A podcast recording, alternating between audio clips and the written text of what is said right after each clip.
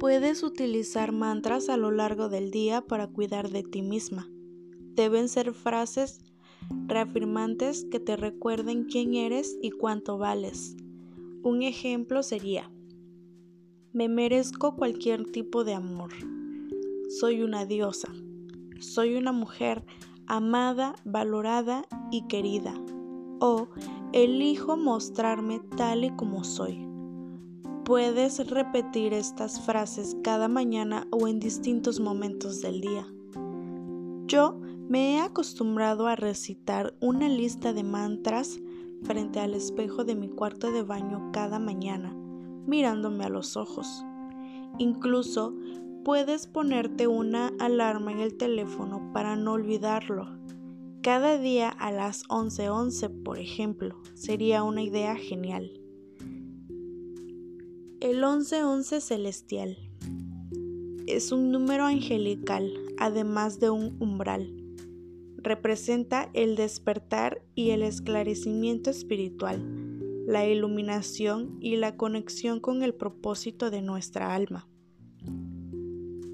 El número 1111 o tan solo el 11, pero en repetidas ocasiones es una invitación y un recordatorio de nuestros ángeles para que prestemos atención a nuestros pensamientos e ideas.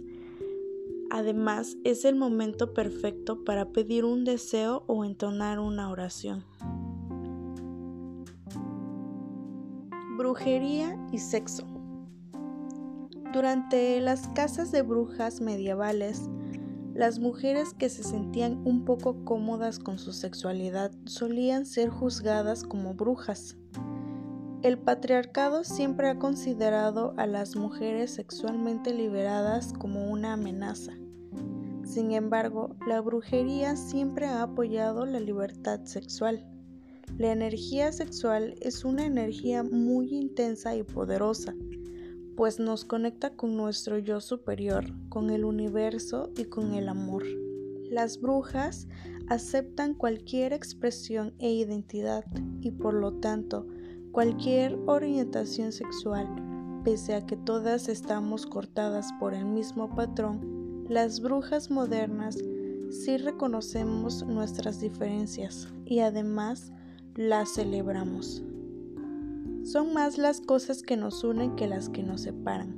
La sexualidad es una parte natural y ancestral de nuestro ser, y del mismo modo que ha ocurrido con nuestra conciencia, también debe evolucionar.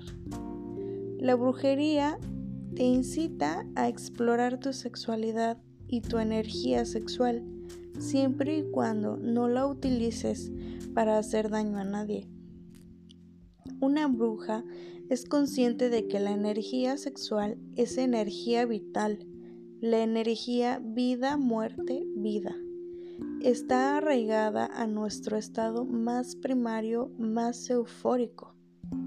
El orgasmo y la energía que se libera durante las relaciones sexuales y los preliminares con o sin una pareja son las formas de energía más poderosas que existen pues no tienen ningún tipo de censura. Por algo es tan agradable, las brujas jamás respaldarían la idea de que una mujer esté sucia o haya pecado por la vida sexual que decida llevar. De hecho, la brujería apoya y defiende la exploración sexual para así saber lo que te gusta y lo que no. El universo no se rige por binarios de género, pues el concepto en sí mismo fue creado por el ser humano. El Dios es la personificación de la conciencia, de esa parte de nosotros que se propone unos objetivos, que brilla como el sol, que riega los campos de cultivo, que trabaja, que organiza y que termina todo lo que empieza. Es esa parte de nuestro ser que desea y anhela alcanzar sus metas, que quiere ser dominante, que piensa con la cabeza y no con el corazón. La diosa, en cambio, es la personificación del subconsciente, esa parte de nosotros que es intuitiva y emocional, que siente con la profundidad del océano, que escucha las estrellas en la noche, que presiente el amor del otro antes de que sea declarado. Esa energía tan suave y sutil se conoce como la femineidad divina. Estas dos fuerzas también pueden describirse como el yin y el yang, las dos energías opuestas, pero a la vez complementarias que describe la antigua filosofía china. La brujería como empoderamiento. La brujería te enseña nuevas formas de honrar tus necesidades y así aprovechar todo tu potencial. Para las mujeres, entre las que me incluyo, que se han creado en entornos que intentan despojarnos de nuestra integridad corporal y autonomía personal, la brujería es una forma de aprender a dominar nuestra resistencia personal. Es jugar según unas normas que nadie más conoce es una manera de recuperar nuestro poder al mismo tiempo que nos conectamos con algo más grande que nosotras.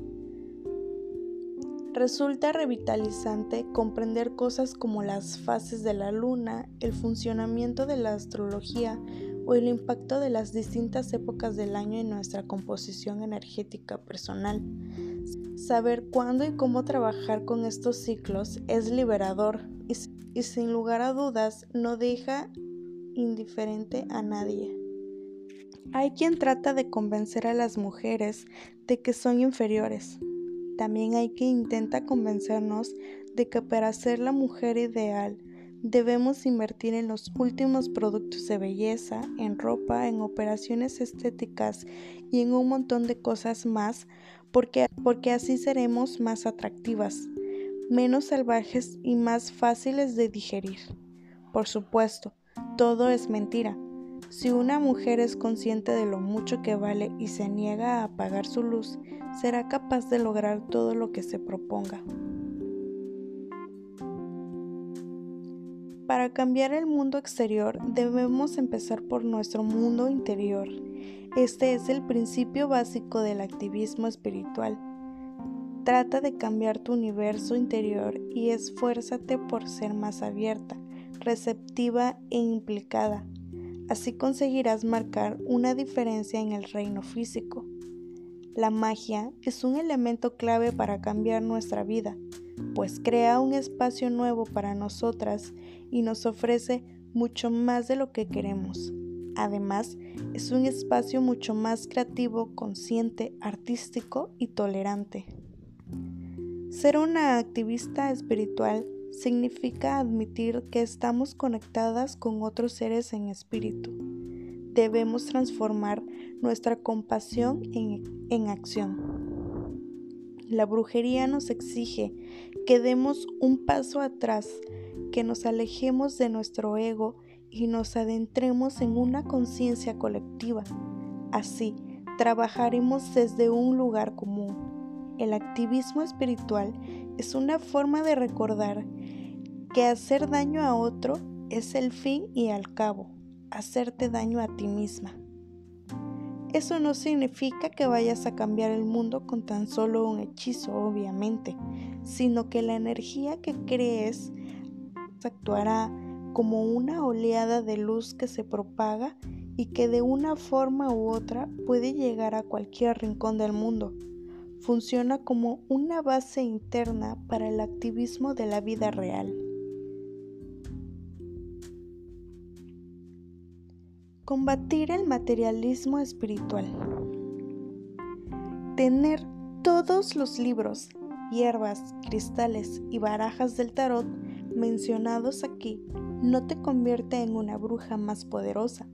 El poder no previene de los objetos materiales, sino de tu mente, de tu espíritu y de tu alma. Combatir el materialismo espiritual significa ser consciente de lo que compras, de a quién y de por qué.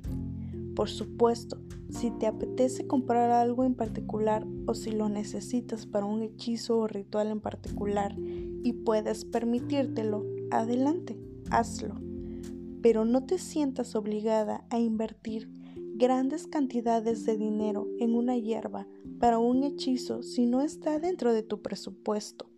Y poco creas que necesites cinco muestras de todos los cristales y tres calderos, de la misma manera que tener una colección de un millón de botes de pintura no te convierte en un pintor. Tener todos los cachivaches de una bruja no te convierten en bruja.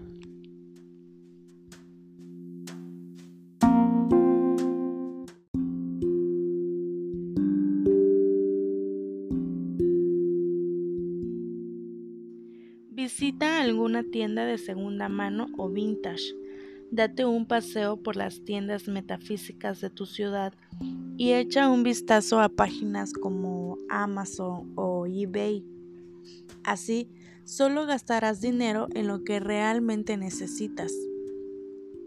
Mantener una relación significativa con cada cosa que compras hará que tu magia sea más poderosa. En este caso, el antiguo proverbio de calidad mejor que cantidad funciona a la perfección.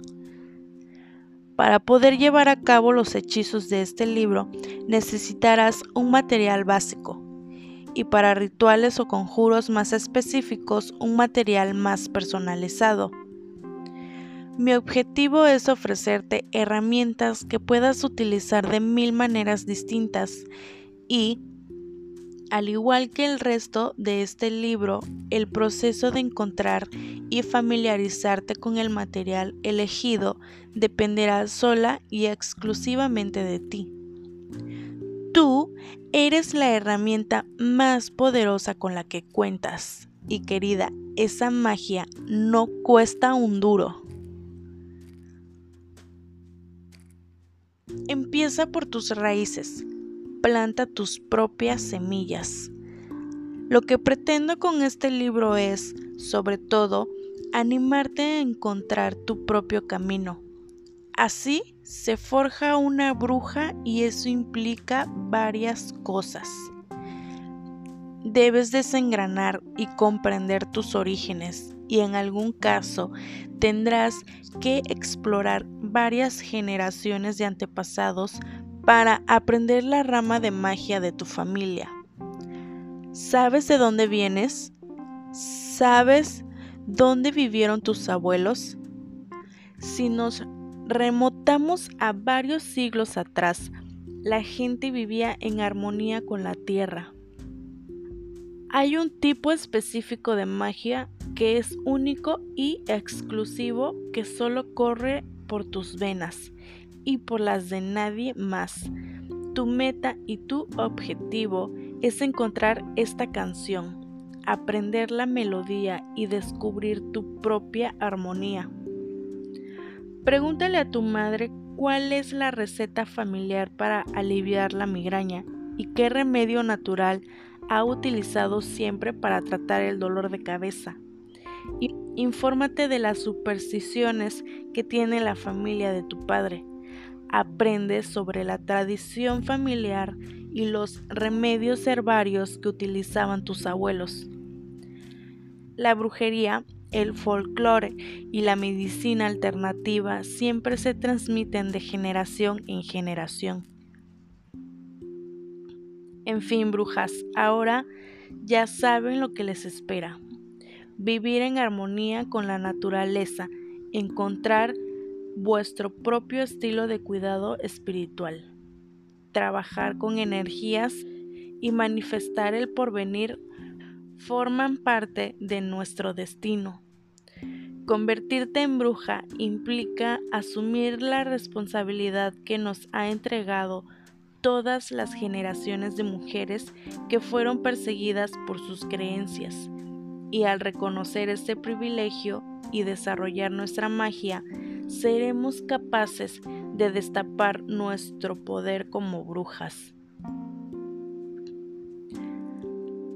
La brujería incluye hechizos y rituales y magia, pero es mucho más que todo eso. Al crear una práctica que encaja a la perfección con nuestra vida y que al mismo tiempo nos permite vivir como brujas, no solo haremos crecer nuestro espíritu, sino que también podremos ayudar a otros a alcanzar ese poder.